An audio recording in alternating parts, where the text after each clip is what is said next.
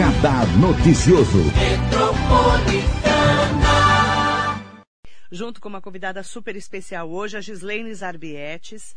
A Gi, como ela é conhecida, né? Jornalista especialista em comunicação, autora do livro Memórias de Suzano, História e Fotos de Todos os Tempos do Vilarejo à Cidade Grande. A Gi, ela tem um projeto chamado Educomunicação que é super interessante, mesmo porque estamos em tempos aí de redes sociais e de muita fake news. Como ligar a educação com a comunicação? Bom dia, prazer te receber. Bom dia, Marilei. Eu que agradeço a oportunidade de estar aqui falando né, sobre um tema tão pertinente para esses tempos que nós temos vivido, né? E principalmente nessa ruptura provocada pela pandemia e, em grande parte, em função dos meios digitais. Verdade. A Gi, ela tem um bastante tempo de carreira, trabalhou bastante tempo com o JB, nosso ah, saudoso sim. JB Alves, que começou na Rádio Metropolitana, foi para o Diário de Suzano, você trabalhou no Mogi News também. Vamos contar um pouquinho da sua história até chegarmos na Edu Comunicação? Sim, é, é, engraçado, né? Você falou do JB que começou nessa casa e como eu também, né? Até hoje muitas pessoas ainda me associam mi, minha imagem a dele, porque foi um vínculo de muitos Muito anos. Grande. Eu já tive um contato com ele antes de trabalhar com ele, mas eu, né, o primeiro estágio que eu fiz no jornalismo foi aqui. Na época era o Luciano Batista, até ele viu a publicidade, até me cumprimentou, né, uhum. pelas redes sociais, deixou uma mensagem, mas foi um curto período, sempre me identifiquei mais com o impresso, com a escrita, gosto de rádio. Rádio era a paixão do JB, né? Ele, amava. De, ele amava o que ele falava da metrô, principalmente como nós estávamos falando do, do carnaval, que era uhum. outra paixão dele. Nossa, cobrir carnaval é tudo de bom. Como ele falava. E daqui eu acabei seguindo para o impresso mesmo, né? Já conheci o JB antes por conta de um projeto de Educom, Educomunicação, que ele desenvolvia, um dos vários projetos que ele desenvolvia lá no Diário de Suzano, e eu como uma aluna do ensino médio participava de vários, sempre com destaque, ganhei um concurso que teve uma repercussão na cidade, e logo depois ele acabou me chamando para trabalhar inicialmente no escritório dele. Ele tinha uma agência, né, uma espécie de uma agência de comunicação, Isso. funcionava ali no edifício Colúmbia, em frente Isso à mesmo. prefeitura de Suzano. Eu trabalhei onde ele fazia vários jornais corporativos, uhum. prestava assessorias e inclusive também desenvolvia ações de educomunicação. De lá ele mudou para Mogi, fez umas mudanças uhum. e eu e me indicou aqui para o jornal A Semana, que na época era um braço do Diário de Suzano onde ele trabalhava. Verdade. E eu fui, fiquei um tempo lá, também foi um tempo curto com o Paulo Quaresma, porque logo já apareceu essa oportunidade lá no Diário Sano e ele me chamou. Né? Foi quando a Regina Sanches acabou saindo, quem trabalhava com ele, e ele me chamou e eu fiquei um bom tempo. E paralelamente ao projeto, né, ele também me pautava para a comarca de Poá, que depois virou Bater Notícias, é e matérias especiais, que é praticamente o que eu mais me dediquei, né? Eu vim, fiz uma trajetória no jornalismo, mas não muito centrado no dia a dia, na em cobrir o dia a dia, são as notícias mais factuais, mas eu, é, eu, tive um perfil mais para esses cadernos de finais de semana, que são é. aqueles cadernos especiais, cadernos comemorativos,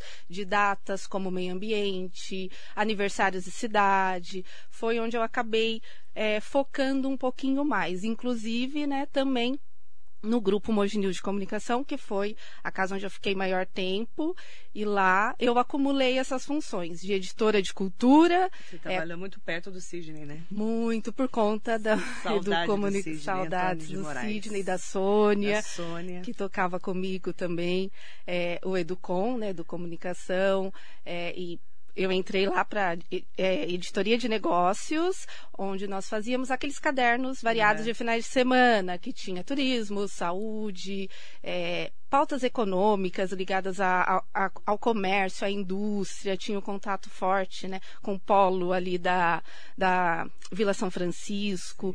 Então, sempre estávamos nessa cobertura, mas nunca aquela matéria do dia a dia, que eu te falei, cobrir prefeitura. Uhum. Isso eu fiz pouco, fiz muito aqui na Metropolitana, uhum. na comarca, na semana, mas é, no Diário de Suzano e no Mogi News foi mais essa parte de projetos especiais, cadernos, cadernos de meio ambiente, caderno de educação, aniversário aniversário de Brás Cubas, aniversário da cidade, festa do Divino, então sempre mais esses suplementos especiais.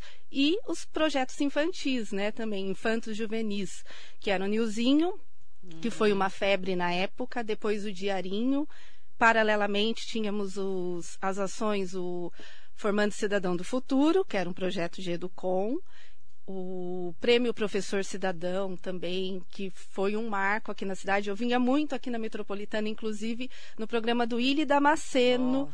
Pra, que nos deixou recentemente para divulgar essas ações. Eu vim aqui muito também naquela época. Muito legal. Exatamente. E era uma época diferente, porque a gente não tinha rede social como não. agora, né?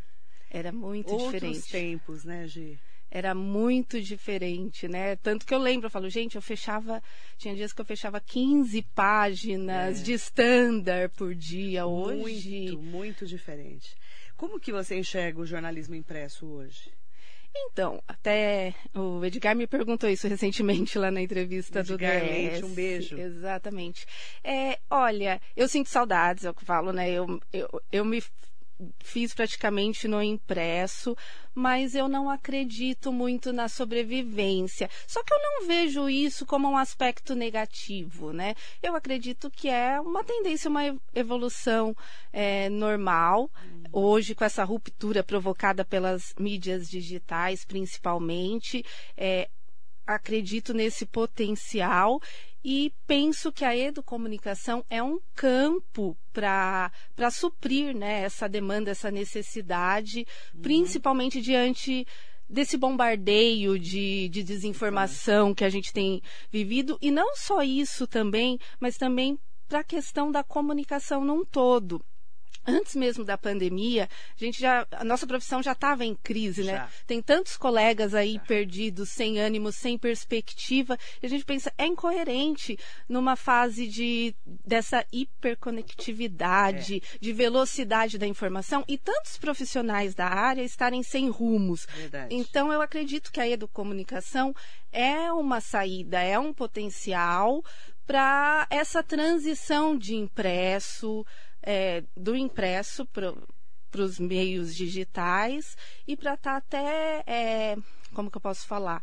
É, avançando um pouquinho em, em, questões que são essenciais. Né? Uma é a questão da, do letramento midiático, que é a função da educomunicação. Mas a questão ela é um pouco mais complexa nesses tempos que a gente vive. Uhum. Não dá para falar em educomunicação apenas é, na questão da alfabetização ou multialfabetização midiática, como falo. Existe um consenso né, global de que esse é o caminho mais viável e eficaz para combater combater as fake news, a desinformação, o discurso de ódio e tudo mais. Porém, não é o único. É preciso discutir também outras questões, como a regularização. É, a regulação dos meios de comunicação é uma questão que está muito em evidência, inclusive foi discutido muito agora em setembro, teve a Semana Brasil Europa de Educação Midiática, e foi um assunto muito falado, principalmente por conta é, da gente ver que nos meios tradicionais, os veículos de comunicação tradicionais, apesar de haver o problema da concentração da propriedade, a gente sabe é, um monopólio né, da informação no Brasil, a gente sabe como que funciona e que muitas redes estão nas mãos de, de políticos e de igrejas, existe esse debate, mas apesar de todos esses problemas, existe um certo regramento né, entre eles, o que não ocorre no ambiente virtual, na internet, onde todos nós somos emissores de informação, qualquer um. Não temos mais aquela figura do era o, o, âncora, era o formador de opinião. Não, qualquer um de nós, eu, você, pode sair daqui plantar uma, uma inverdade. E aí a gente coloca, né, que tem dois pesos e duas medidas. Tu, nada é tão bom e nada é tão ruim. Tem o lado ótimo da internet, porque todo mundo é protagonista. Mas Sim. também todo mundo é protagonista de, às vezes, notícias falsas. Né? Então tem dois lados, né? Exatamente, e aí é que entra a educomunicação, que é esse trabalho, que é a, a relação entre mídia e educação, para estar tá promovendo esse, né, como chamam de letramento midiático ou educação para a mídia. Que o que, que significa, né?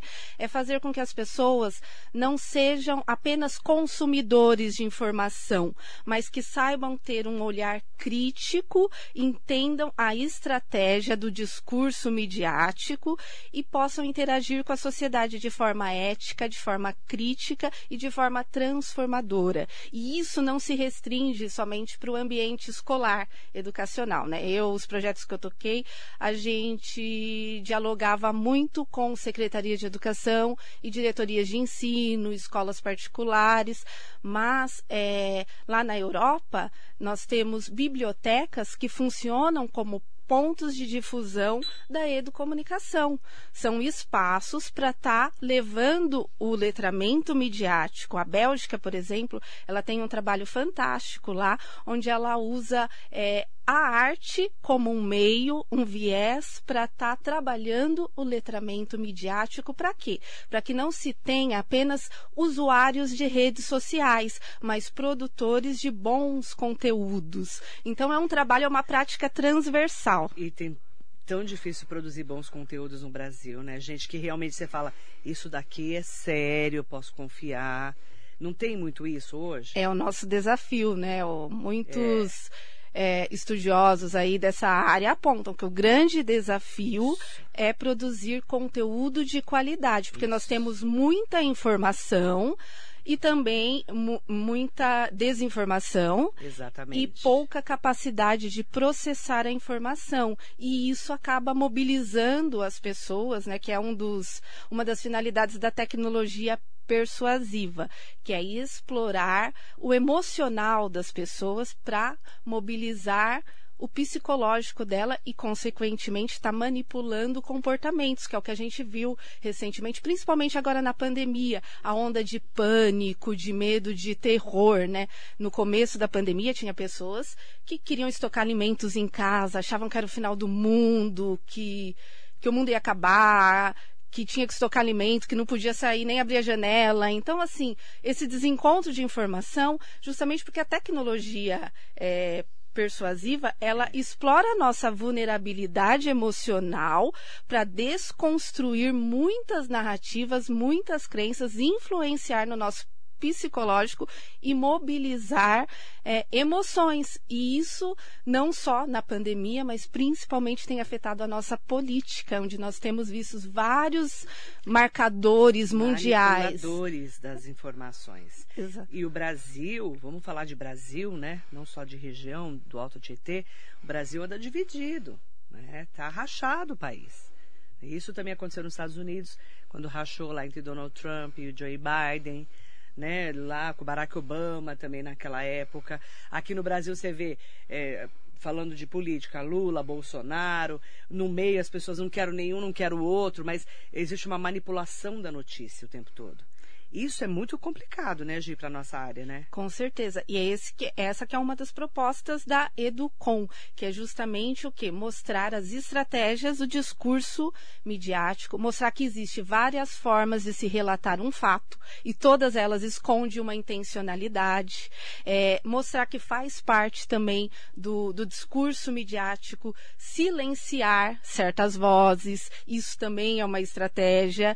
E você falou da questão né, do Brasil. É, assim, é função do Educom também mostrar para as pessoas que não é nada de errado a gente ter pessoas, é, indivíduos protestando contra e a favor do presidente. Não, Isso é de totalmente democrático. Agora, o que não é, é ter pessoas mobilizando contra se mobilizando contra a democracia. E aí existe uma grande desinformação, né? Uma grande confusão. Então não existe nada de errado. Todos nós temos o direito de protestar contra ou a favor qualquer pessoa, seja ele o presidente da República, o prefeito, seja quem for. Mas as pessoas têm que entender, ela está protestando contra a pessoa ou contra a democracia. Isso nós precisamos saber diferenciar e é uma das propostas da educomunicação, principalmente isso, né? Lá na Europa mesmo, eles têm a União Europeia, ela tem um comitê, um núcleo de educação midiática, onde eles não só desenvolvem iniciativas, como também apoiam outras iniciativas de países da Europa de incentivo à educação midiática. E um dos objetivos é trazer as pessoas, os cidadãos, para participarem da vida pública. Então, essa é a função. Então, a Educom, aqui, a gente ainda não abriu um pouco a visão é, para a educomunicação para além do, do ambiente escolar. Então, ela é muito mais do que isso, que é o que países como Finlândia, França, Bélgica, como eu falei, a Alemanha fazem muito bem, né? Foram países muito citados agora na Semana de Educação Midiática. Brasil, Europa, onde trouxe essas experiências. Eu fico imaginando quando que a gente, se é que eu vou estar viva aqui na rádio, inclusive, para contar, quando que a gente, nós brasileiros, né, vamos ter essa evolução, né, de entender que educação e comunicação têm que andar juntas. É, porque você está citando países, é, dá, nunca a gente vai conseguir comparar o Brasil com a Alemanha com ou com a Finlândia ou até mesmo com a Bélgica, né? Sim. Mas é, a nossa educação a nossa educação brasileira, com essa pandemia, foi muito impactada. E a gente vê a estrutura da educação ficou muito fragilizada, não ficou, Gi? Com certeza. É, mas ao mesmo tempo, né, o que eu falo, é, provocou uma mudança, assim, à força, né? Eu diria, porrada, exatamente. Verdade. Mas, assim, a gente tem que observar, é, até o que a Cristiane até comentou lá na entrevista do DS, que era uma mudança, acho que já era, é, há tempos precisava ser feita. E talvez se não fosse esse vírus, nunca ocorreria. Então, tem, acho que, assim, é uma forma da gente olhar isso como um resgate da educação, um resgate da ciência, que estava tão enganada, né? É. Essa onda de negacionismo. Isso. E você falou da comunicação e educação, que é o pensamento do Paulo Freire, né? Ele falava que não existia educação sem comunicação e que a comunicação e para que haja a comunicação é preciso haver o que? A participação de vários atores sociais. E ele mesmo defendia muito essa pedagogia crítica, é que isso não se restringia apenas ao ambiente escolar, mas precisava avançar. Eu falei para você agora da França, né? Lá, o Louvre, todos os diretores do, do Louvre precisam passar por um processo de educação midiática. Na França, uhum. inclusive, um funcionário público, Marilei, para ele ser admitido no serviço público, ele precisa ter o letramento midiático. É um quesito. Como foi no passado ter datilografia, depois é. ter informática, hoje falar uma, um segundo idioma, lá na França é requisito para admissão de um funcionário público que ele tenha o letramento midiático. Olha que interessante, né? Como o mundo mudou e a gente precisa estar tá ligado nisso. E para você ver como que é incoerente, né? Não sei se é má vontade, se é, sei lá, falta de interesse, falta de conhecimento, é, de olharem para essa questão da comunicação com seriedade é. e principalmente tantos profissionais que nós conhecemos, que convivemos, que mudaram de, de caminho, de atividade por falta de perspectiva e quantas possibilidades nós temos de transformar, né?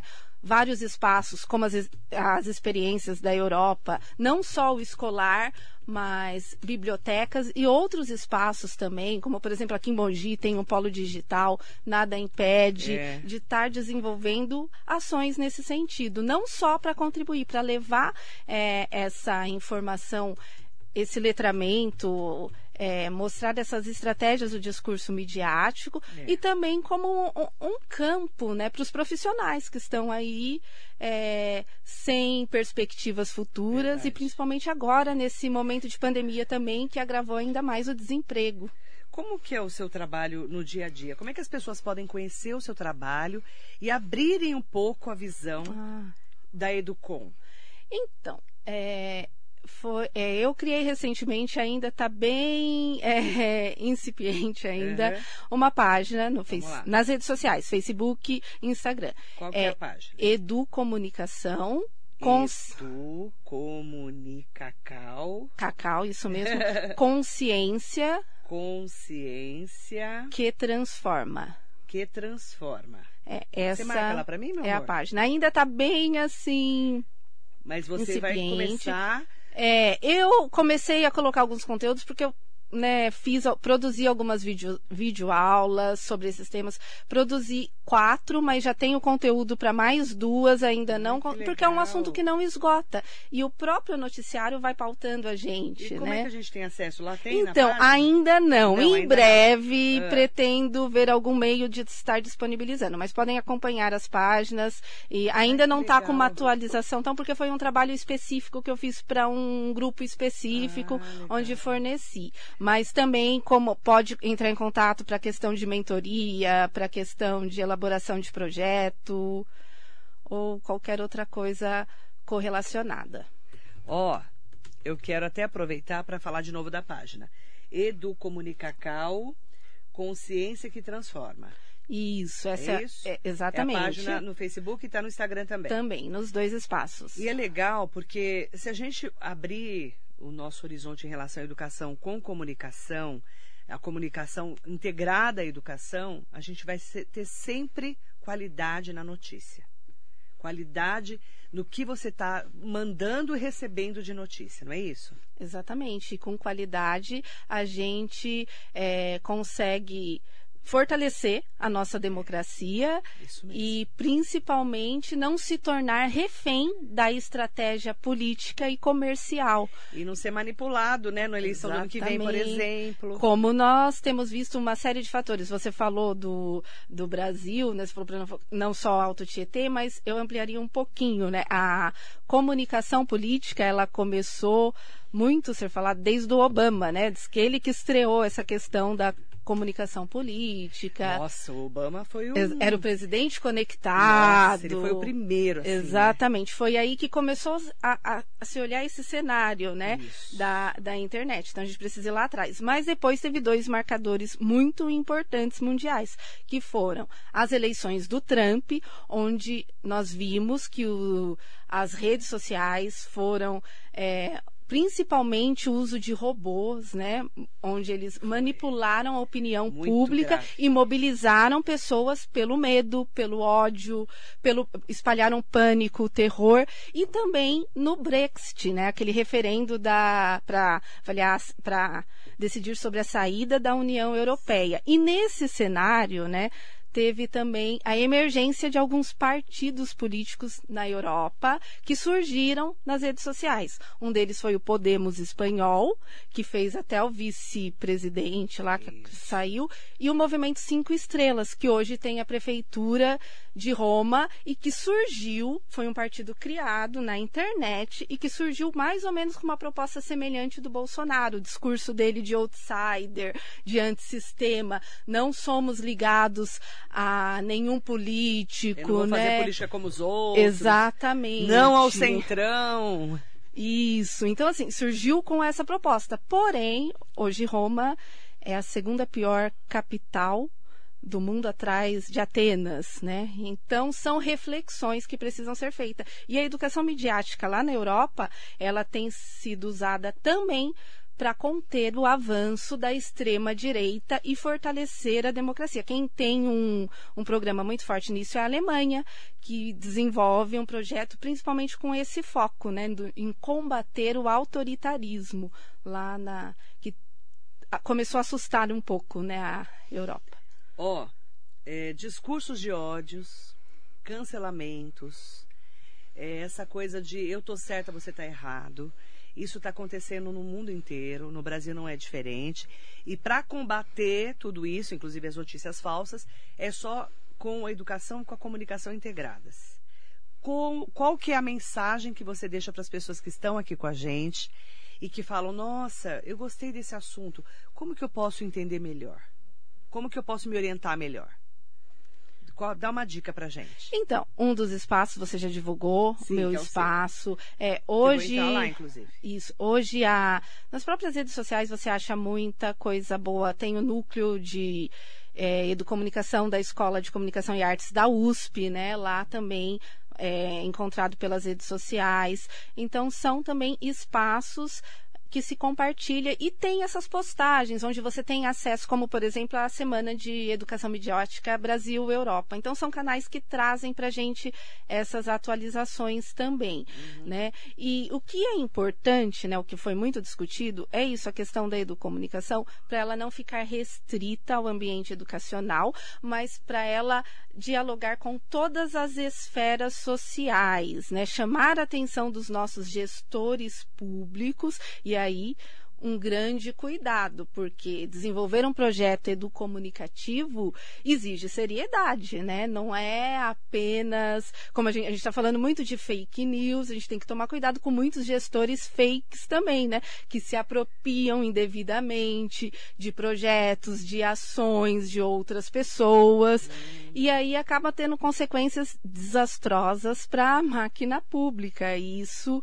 é uma questão, e, e aliás, é uma outra é, uma outra função da educomunicação que precisa ser explorada, né? Não só analisar a mídia em si, os veículos, mas como nós falamos, hoje todos nós somos emissores de, de, de notícia, de conteúdo. E nós vivemos também um momento que a política virou espetáculo. E esse também é um trabalho da Educom, analisar esses perfis, esses gestores, acompanhar, participar da vida pública, uhum.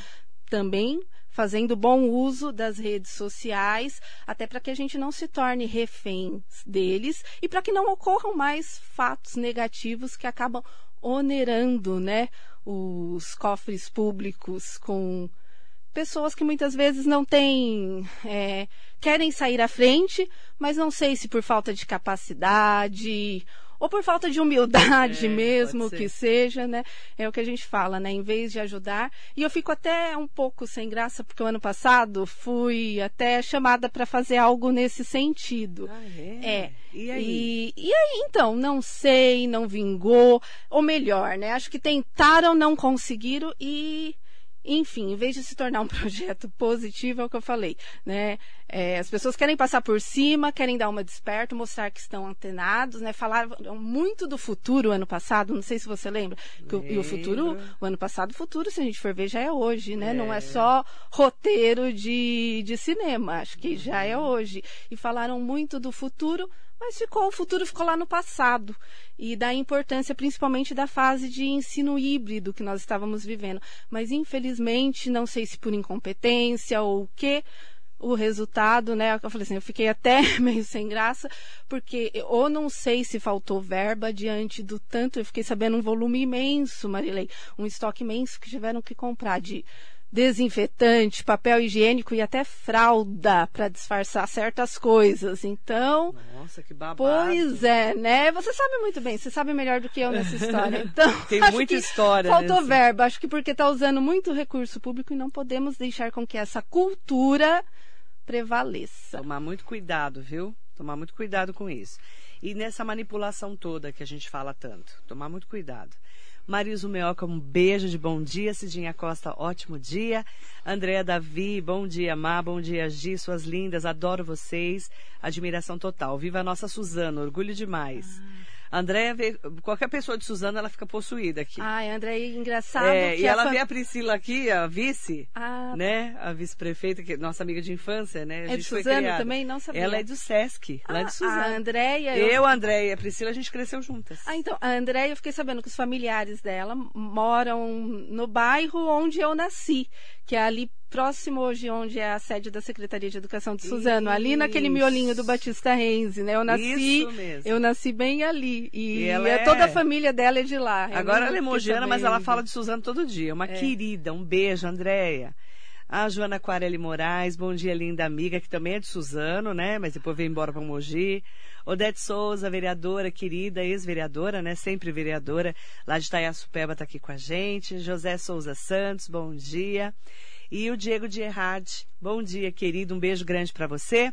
A Ricari, a nossa produtora, colocou aqui, ó, para conhecer o trabalho da Gislaine Zarbietes com Educomunicação, acesse facebook.com educom, educom consciência que transforma. É Educomunicacal. Não, ou é Edu... Ah, não, é. é Educom, ela achou, perdão, ela achou. Perdão, então é na hora Edu... de Ah, não, mas ó, ficou assim, educom ponto consciência que transforma, transforma, barra. Só que lá você escreveu, educa... educomunicação transforma, consciência que, que transforma. transforma. É isso mesmo. Nossa, ficou linda a página. Depois é, eu vou navegar tá lá. primária, ainda tá. Ah, mas tem muita coisa é, pra gente ver muita já. Muita coisa. E tem uma outra também, que até é tema para um outro assunto, e que também dialoga com essa que é a questão do feminismo, né? E existe muita desinformação acerca desse tema. Feminismo. As pessoas confundem feminismo, acham que é o contrário de machismo. E do com pode atuar aí também nesse segmento, não só para para apresentar, para desconstruir Qual é, esses... que é essa página? É sua também, essa não é? é? O Futuro é das Mulheres. Também estou precisando Ai, atualizar. O Futuro é das Mulheres. Isso. E também com uma proposta, né? Lá no Diário de Suzana, eu fazia com o Jota, é, a gente fazia um trabalho de educação no trânsito, uma parceria com a Secretaria de Transporte. Na época era a implantação, estava ainda, é, fazia pouco tempo que tinha sido implantado o Código de Trânsito. Nossa, código... foi uma época importantíssima. Exato. E, assim, morria-se muito, muito, no trânsito. Muito e hoje. Mais, muito mais Muito hoje. mais. Hoje até que, né? É. Nós tivemos mas, muitos nossa, avanços. é um projeto importantíssimo. E nós fizemos um trabalho muito interessante. Foi naquela fase, é, presenteávamos estudantes do ensino médio com toda é, o custo que ele tinha para tirar a CNH, dávamos formação, é, fazia todo esse processo de educação de trânsito. E hoje, né, como você falou, é, morria-se muito. Hoje o feminicídio é um tema que chama muita atenção e que precisa que sempre aqui. de um enfrentamento. E eu acredito que assim como foi no trânsito a Educom também pode atuar aí né, na questão do feminicídio. E a base o que que é? É combater essa desinformação é. que fazem que acha que uma mulher não pode levantar a voz não pode como você estava falando ser louca. É.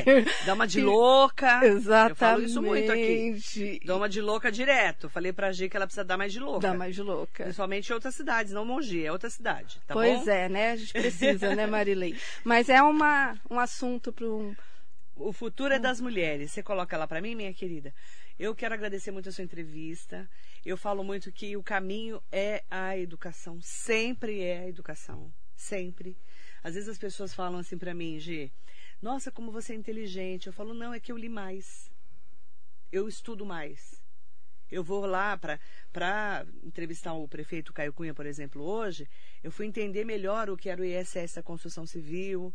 É, saúde eu estudo todo dia, porque o meu dia a dia eu falo muito de educação e saúde. Você me acompanha, sabe, Com né? E eu falo que nós temos um papel, nós jornalistas formados e muito bem informados, temos um papel importantíssimo contra as notícias falsas. Contra políticos falsos, contra vereadores falsos, contra médicos falsos, advogados falsos, jornalistas falsos.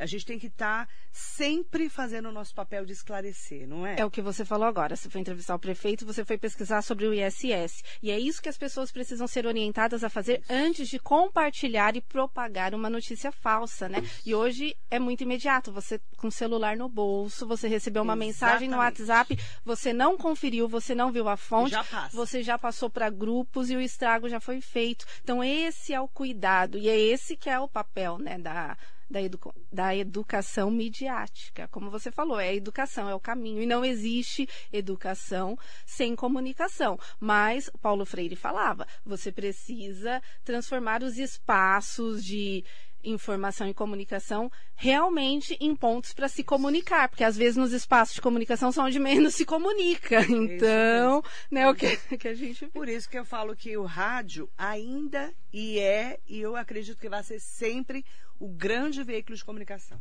Eu também Porque acredito. você senta aí, você fala o que você quiser. Eu até falei para ela quando eu entrou.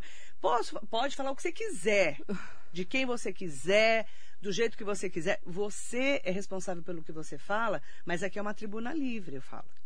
Né? Claro que não dá para trazer todo mundo para falar no rádio, mas as pessoas que têm uma mensagem para passar precisam ter esse espaço. Por isso que é importante ter você aqui. Obrigada, viu, Gi? Eu que agradeço a oportunidade. Maria Agradeço muito. Boa sorte nessa nova fase, né? Não só com a página da Educom, que é educação com comunicação, educa, é, edu, deixa eu até vir aqui é, de novo. Edu Comunicação edu com ponto consciência, consciência que transforma. Que transforma isso e mesmo. a outra está aqui também já. O futuro é das mulheres. O é não tem acento. O futuro Isso. e das mulheres, tá bom? Obrigada, querida. Um beijo. Eu que agradeço, agradeço a você e também a todos os ouvintes e internautas que nos acompanharam. E como a gente sempre fala é, aqui na rádio, né? Eu falo sempre no meu programa sempre fazemos o melhor pela educação e pela comunicação, mas principalmente falar e sempre divulgar tudo que você tem certeza do que você está divulgando. Esse é o nosso grande papel. Obrigada, viu? Obrigada, eu. Muito bom dia para todas e todos vocês. Obrigada.